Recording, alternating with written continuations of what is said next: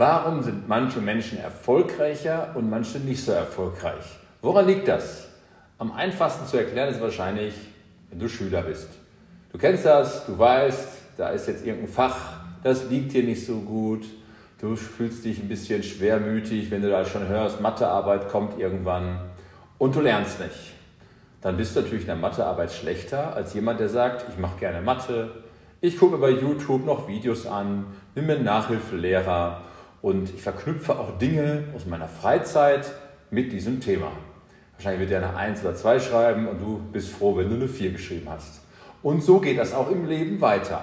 Wenn du dann die erste eigene Entscheidung triffst, nämlich deinen Beruf dir aussuchst, ich hoffe deine Berufung oder einen Studiumplatz und dann einen Beruf ausübst, den du liebst, den du gerne machst, wovon du auch erzählst, wenn du in der Freizeit unterwegs bist. Also du stehst zu deinem Beruf, es ist deine Leidenschaft, du leidest, wenn du es nicht machen darfst, dann bist du da wahrscheinlich auch besser als jemand, der sagt, acht Stunden, fertig.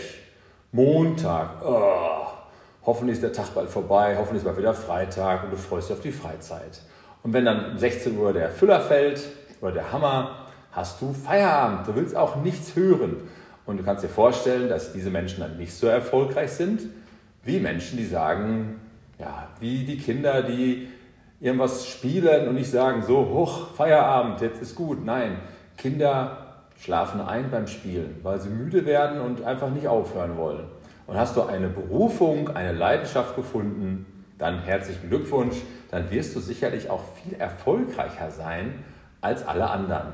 Wenn noch nicht, dann warte ab, weil es kommt auf jeden Fall. Auch wir lernen jeden Tag dazu. Wir machen viele Dinge, die andere gar nicht verstehen. Ich bin ja hier der Versicherungsvater, mache ja nicht nur Themen für Versicherungen, sondern auch äh, Themen für deine Persönlichkeit, für den Verkauf. Erkläre auch Versicherungsprodukte ganz anders als alle anderen. Das versteht natürlich mein Umfeld auch teilweise nicht, auch meine Kollegen nicht, müssen die auch gar nicht. Hauptsache du verstehst das. Dass wir natürlich erfolgreicher sind als viele andere Versicherungsvermittler, ist natürlich klar, weil wir auch noch es anderen beibringen. Also ich rede auch noch darüber. Und es gibt die Situation in der Schule, vielleicht kannst du dir auch, dass du aufgerufen wirst, an die Tafel musst und gar nicht aufgezeigt hast. Du dort eine Matheaufgabe vielleicht lösen musstest, die du überhaupt nicht konntest.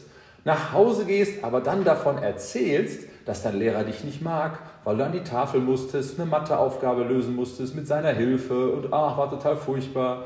Und du dann deinen Eltern oder deinen Freunden erklärst, was du da getan hast. Hä? Merkst du was? Du hast es nicht vergessen. Was du einmal verstanden hast, was dich einmal prägt, vergisst du nicht. Und wenn du es anderen noch erklären kannst, so wie ich das hier mache, ist das die höchste Schule, die du überhaupt erreichen kannst, weil dann hast du es ja auf jeden Fall verstanden. Und darum geht es. Es geht im Leben nicht darum, etwas zu lernen, sondern etwas zu verstehen und es anderen zu erklären.